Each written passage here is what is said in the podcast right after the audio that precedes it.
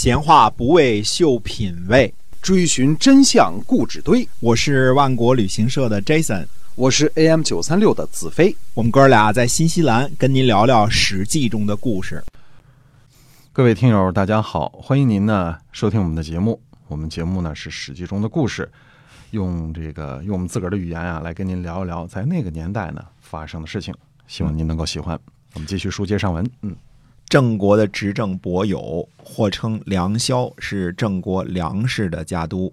呃，公孙黑呢，子是子嗣的儿子，是四世的家督。呃，原来说那个子熙啊，这个时候已经过世了，所以这个呃公孙黑呢，应该是这个子熙的呃弟弟。两家呢都属于七穆之一啊，这个。郑穆公的子孙们叫七穆啊，是郑国的名门望族。公元前呢五百四十四年，伯友呢派遣公孙黑去楚国出使，因为伯友是这个执政大臣嘛，是这个呃或者叫上卿，对吧？公孙黑呢辞谢说：“他说楚国和郑国呢正在交恶，让我去出使，这就等于杀我呢。”伯友说呢：“说每一代都有出使的。”啊，这博友说这话也对。想当初他自个儿去出使，就是被扣了嘛。他告诉说郑国归附晋国了，那让让楚国直接就给扣了，对吧？那么公孙黑说呢，说呃能去就去，不能去呢就不去啊。那么呃这个回答，这是回答博友说每一代都有出使的这个事儿啊。说这个公孙黑就认为呢，什么每一代都有都有去，没这事儿。嗯，那么博友呢就准备强迫他去，就。公家命令你要去，一定要去。哎，公孙黑很生气，准备呢就发兵讨伐伯有一族。当时各个大夫们说了，有自己的封邑，有自己的私人武装，有自己的甲士。嗯，呃，各国都一样啊。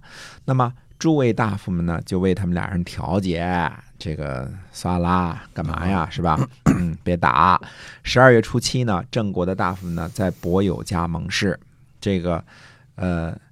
匹陈就说呢，他说这个盟誓呢能坚持多久呢？《诗经》里边说呢，呃，君子履盟，乱世用长。现在呢，这个盟誓呢就是来增加祸乱的，就是一块儿盟誓发誓的次数越多，这乱子越多，就这个意思啊。嗯，那么这个祸乱呢还没有了结，估计得三年之后吧。然后冉明说呢，说那今后谁会成为执政呢？匹陈就说了，说。善良呢，代替不善良的，这是天命。除了子产，还能是谁啊？只要不逾越等级，就算轮也该轮到子产了。嗯，那么选择善良的做执政呢，世道就会昌隆。上天呢，又为子产清除道路。伯友这个人的魂魄呢，被天夺走了。子熙呢，已经去世了，肯定是子产无疑。呃，上天呢，已经祸害郑国很久了，一定能让子产安定郑国，呃，才可能平安。不然呢，郑国估计就快完蛋啦。公元前五百四十三年，子产呢陪同郑简公去晋国，书相询问子产郑国的政事，子产说呢，呃，能否看清楚呢？就在今年了。梁萧呢和公孙黑争夺的很厉害，不知道呢最后谁胜谁负。如果知道结果呢，我看见之后才能够预测将来的政事和走向。那么书相说呢，说不是已经和好了吗？嗯，听说盟誓了吗？对吧？子产说呢，说伯有放肆而刚愎，公孙黑呢喜欢在人的上边，不能做人的下属。虽然和好了。但是相互间还是很憎恶，估计爆发的日子呢不会太远了。呃，郑国的国君郑简公呢又和大夫们盟誓，所以君子们知道呢，这个郑国的灾祸呢还没有完结，因为老盟誓嘛，对吧？伯友呢好酒，嗯，喜欢喝两口啊。嗯，喝两口呢，喝的比较高级啊，他自个儿有个酒窖，哦，那挺那挺高级的，直接就到楼下就喝去了啊。那么到夜里呢还喝酒，而且他喝酒呢还敲着钟鼓啊，这个音乐伴奏着啊。到了早朝的时候呢，人这儿还没喝完呢，还还还 还继续呢啊。来朝见的人都说呢，说先生在哪儿呢？底下那个从人就回答说。我们家先生还在酒窖里呢，嗯嗯，那朝见者就算了吧，就纷纷离去啊。呃，过后呢，伯友呢和诸位这个大臣呢还得去朝见国君呐，对吧？嗯这是正事儿啊。那么在这次呢，又提出来说，一定要让公孙黑去楚国出使。嗯，那么他自个儿回去后呢，呃，又开始闷两口儿，他整天就是闷两口儿啊。一共去说了一件事儿啊，嗯这个说的就是让公孙黑去出使，回家就开始闷两口儿。酒腻子是吧？哎，对，七月十一号呢，公孙黑呢带领四世的甲士去攻击伯友，并且烧了他的家。伯友呢逃跑去了雍凉，之后呢，呃，酒才醒。醒了之后呢，才知道发生了什么事儿。他自个儿跑了，就是都不知道怎么跑的，还没醒呢，还还还糊里糊涂呢。那么大夫们呢就聚集起来商议。那么子皮就说呢，他说作乱的人呢就取代他，逃亡的人呢就侮辱他。这个推走这个逃亡的，安定留下的，这对国家有好处。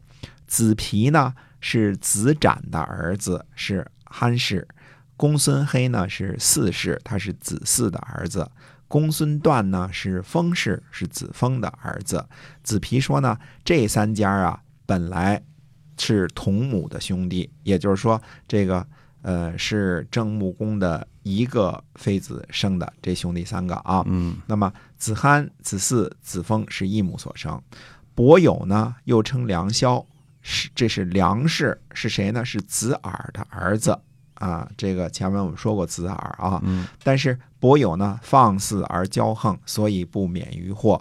子产呢是国氏，子国的儿子；子大叔呢是尤氏，子乔或者叫公孙瓒的儿子。嗯印段呢是印氏，他是子张的儿子，所以我们说这个郑国的七穆到这一辈儿啊，就已经到了孙子辈儿了，就到了郑穆公的孙子辈儿了啊。嗯，都是这几位，都是刚才我们说这几位啊，现在这几位伯友啊、子产这些都是郑穆公的孙子。嗯当时呢，郑国的内政不稳呢，和七穆这些掌权的贵族之间不和呢，有非常大的关系。嗯，那么七目七目不和的关键呢，在于伯友或者称作梁萧，因为这人怎么样啊？他刚愎自用，比较放肆，而且呢，嗯、骄纵，那、比较欺负人。嗯最主要的是呢。老爱闷两口儿，这事儿是一个呃大的问题啊。没错嗯嗯，整天醉醺醺的，你说，呃，然后人还挺横是吧？嗯整天这个给这个指派点，那个指派点，指派完了回去他闷两口，这事儿，呃，好酒啊嗯，这是他的一个大的问题，所以呢被逐出了。